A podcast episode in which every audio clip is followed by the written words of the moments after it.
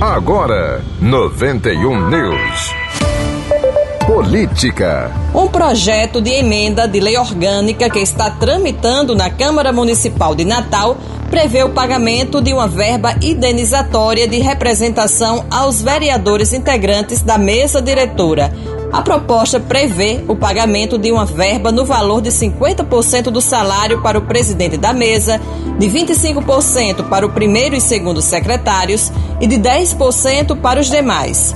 O projeto foi aprovado na segunda-feira na Comissão de Legislação, Justiça e Redação Final e vai tramitar ainda em outras comissões ainda não há previsão de quando irá para o plenário da Câmara. Os autores da proposta são o presidente da mesa, Paulinho Freire, o primeiro secretário, Felipe Alves, e o segundo, Haroldo Alves.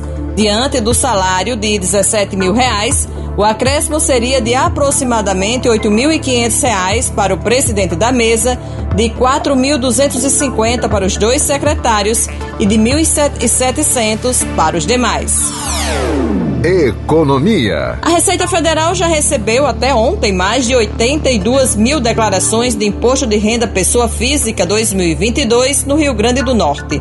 De acordo com a Receita, a estimativa é de que apenas no Rio Grande do Norte sejam recebidas 358 mil declarações neste ano. As declarações começaram a ser entregues dia 7 de março e o prazo final vai até o dia 29 de abril. Educação. Um projeto acadêmico do Instituto Metrópole Digital, em parceria com a empresa Siemens, abriu seleção para bolsista de graduação e para líder técnico. São nove vagas com bolsa de até quatro mil reais. Sete vagas são para estudantes em computação ou áreas afins. Uma outra é para estudante na área de design e outra para líder técnico, que também deve ter especialização em computação ou áreas afins. As inscrições seguem abertas até o dia 3 de abril.